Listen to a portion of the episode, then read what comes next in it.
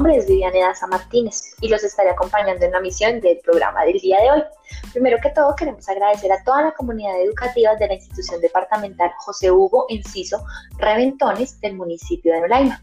También presentamos nuestra gratitud y total agradecimiento a la emisora Ecos del Rosario por brindarnos este hermoso espacio para proporcionar información sobre la importancia de desarrollar hábitos saludables para poder mantener una buena salud, tanto visual como bucal y por supuesto también auditiva.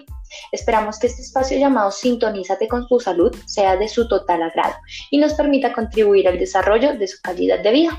El día de hoy vamos a hablar sobre la salud visual, bucal y auditiva. Para ello contamos con la presencia de unas grandes invitadas, Dana Carolina Ordóñez, Julián Andrea Orjuela y Mariana del Pilar González, estudiantes del programa de instrumentación quirúrgica de la Universidad del Bosque, quienes se encuentran cursando séptimo semestre y en el día de hoy nos hablarán sobre este importante tema que es de interés de todos nosotros, pero muchas veces lo dejamos en el olvido.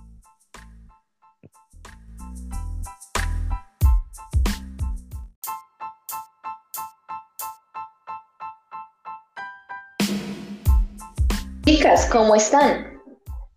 Muy bien, Vivian. Muy agradecidas con la invitación y encantadas de poder hablar sobre este tema tan relevante con los chicos de la institución departamental José Hugo Enciso, ya que a estas edades están empezando a formar sus hábitos y es importante pues que lo hagan bien. Claro que sí, Dana, me parece sensacional porque además estamos a tiempo de fortalecer los hábitos, pues ya van a tener construidos. Entonces, empecemos. Claro que sí. Para empezar, todos debemos tener claro qué es un hábito, ya que desde aquí parte todo.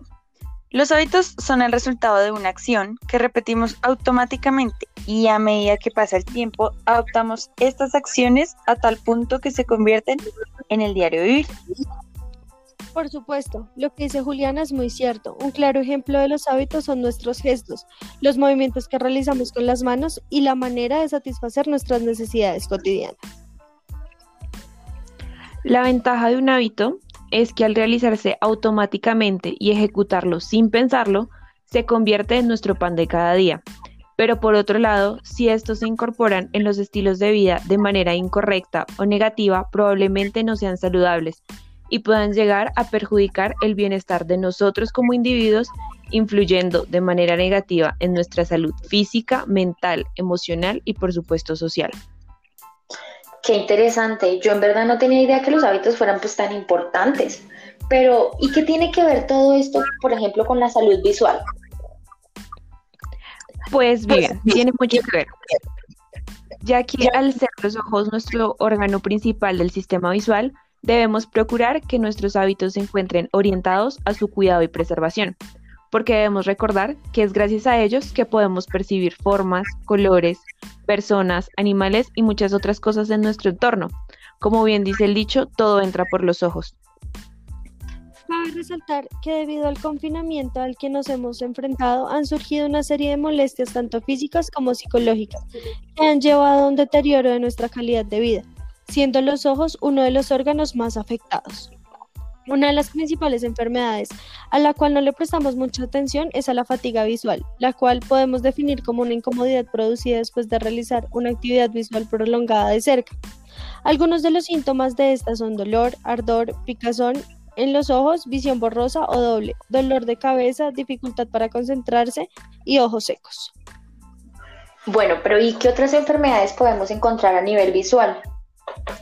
Realmente son muchas las enfermedades. Sin embargo, dentro de las principales se encuentra la hipermetropía, la miopía, el astigmatismo, el estrabismo y la más grave, la ceguera.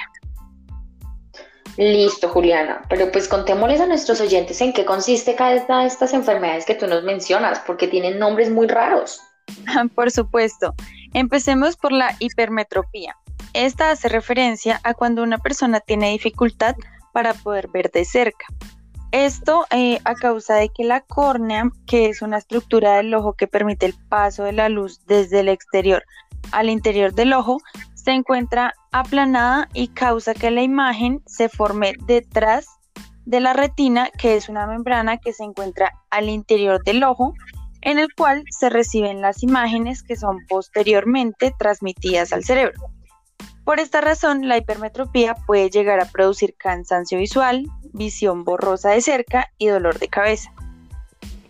Bueno, y por otro lado, pues tenemos la miopía, que es todo lo contrario, ya que la persona que padece esta puede ver con claridad los objetos de cerca, pero presenta dificultad para identificar los objetos que se encuentran a distancia.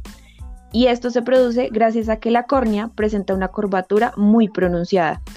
Y podríamos decir, por otro lado, que el astigmatismo es una mezcla de las dos anteriores, ya que en esta el individuo presenta dificultad para ver tanto de cerca como de lejos, o sea, el paquete completo.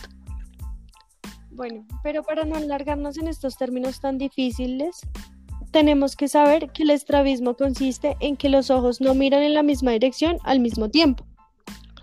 Por otro lado, se encuentran las famosas cataratas. Yo creo que muchos hemos escuchado a nuestros abuelos diciendo que las padecen, pero ¿realmente sabemos qué son? Wow, pues creo que no, pero esto ha sido mucha información sobre un mismo tema. Sin embargo, pues aún nos queda mucho de qué hablar y estoy segura que nuestras invitadas estarán dichosas de seguir brindándonos información, así que ya regresamos.